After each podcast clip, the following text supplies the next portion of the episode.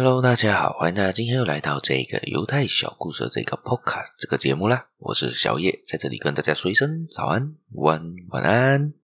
今天呢，我们来分享的呢是关于赞美的力量。老实说啦，不知道大家在生活中常常受到是责怪呢，还是赞美比较多呢？其实赞美的话呢，在我们的人生中其实很重要的。如果一个人得到赞美，甚至可能改变他的一生。你可能一句话呢，改变他的一生。赞美可以带来很多的力量，而责骂呢，其实只是带来一时的修改，但是不一定能带来你的那一个力量而激励你。很多时候是因为被责骂呢，你会造成你的自卑感提升上来，会变得越来越自卑，越来越的不聪明。因为很多时候是，比如说有兼你的老师或者你的父母呢，骂你是笨的，你是一个蠢的。你这个时候，你会自认为自己是一个蠢的，是一个笨的，因为我就是笨，我就是蠢，我才不会嘛，我才不去做嘛，所以你会越来越自卑，你做的东西越来越不好。而这样假设他们是倒反过来的，是称赞你的话，我现在就是说到我，你相信你可以的，你一定能的，你可以做得到的，你做这个话非常棒，非常好，是不是？正面的语气听到的时候，心里就是比较舒服一些。那时候你在心里面就就会被另外一个定义。我做得到的，我能够做得到的，我这个东西一定能成功的。成功之后非常好啊，这个就有成就感，而不是自卑感。这个是赞美带来的好处。我找了一下这个故事的根源，我不知道这个故事从哪里流出来啦。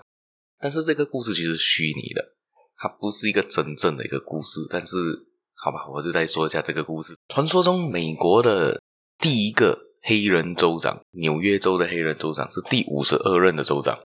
叫做罗杰罗斯罗尔斯，他是第一个黑人的州长呢，而他是出生在一个非常贫寒的一个地区。因为早期如果是一些比较黑人住的一个贫民窟的话，他们就附近都充满着很多的帮派，很多的打架闹事，甚至枪战都是非常正常的事情。他就常在那个情况下成长，所以他的性格也是一个非常的暴力，常常在学校惹是生非的一个人。但是呢，他的这个小学呢，来了一个很不一样的校长，而这个校长呢，从他一开始见到他呢，他不，他一来就不来责怪任何的学生，他也不来责怪这一个主角，也不来责怪这个罗杰罗尔斯他的这个斗殴、时常打架闹事的这个情况，他甚至对他第一眼就说到了：“我认为你可以成为未来的纽约州州长。”他告诉了他这句话，而这一个这一句赞美的话呢，在他心里萌芽了。他就认为他自己应该成为这个州长，他就一直想象成自己是为了这个州长而活的，为了成为州长而存在的，所以他就继续努力的学习，继续努力的向上，为了当州长而努力。皇天不负苦心人，他成为了当时不可能发生的事情，就是因为在白人世界终于有第一位黑人的州长，就是这样子被出现了，也这样子横空出世了。他在五十二岁还是五十一岁的时候就。成功的当上了纽约州的州长。OK，这一个就是说到赞美的能力，这个就是赞美的力量啊！赞美的力量能带来很大很大的回酬，这个是很多人意想不到的。但是这个故事呢，其实不是真的啦。我稍微找回了一下，其实他这个人物是虚构人物，不知道这个故事从哪流出来的，其实根本没有这个人存在。而纽约的第五十二任州长其实也是一个白人，大家可以上网查一下。虽然这个故事是虚拟的，但是我还是觉得这个故事很不错，所以就接分享给大家。赞美呢，对于一个人生的改变是非常大的。好，我就说一个我自己的案例啦。我从小其实很讨厌画画的一个人，从小上图画课呢，甚至要彩颜色呢，要画画呢，我都叫妈妈来帮忙，因为我根本不喜欢画画。从小有一个阴影，因为我从小的时候呢，就是画的那个人物彩的颜色不是老师要的人的颜色，好像没记错吧？像我那时候我喜欢蓝色，我就把人都彩成蓝色，老师就罚了我。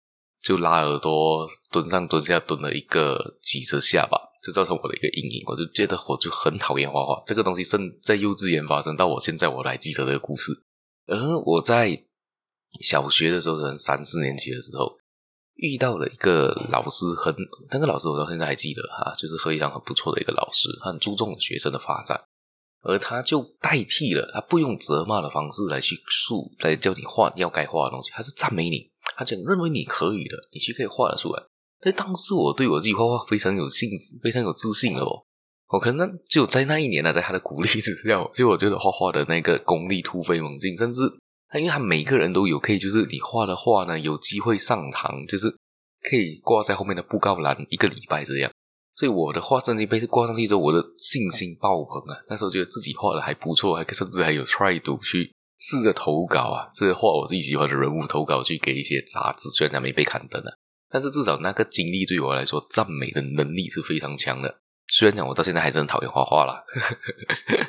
好，我们故事也就分享到这一边。大家有兴趣的话，继续的订阅我，继续收听我的节目，继续的分享出去给亲朋好友。还有，别忘了去我的粉丝团继续帮我的点个赞，好像 FB，好像 Insta，还有 Discord 可以找得到我。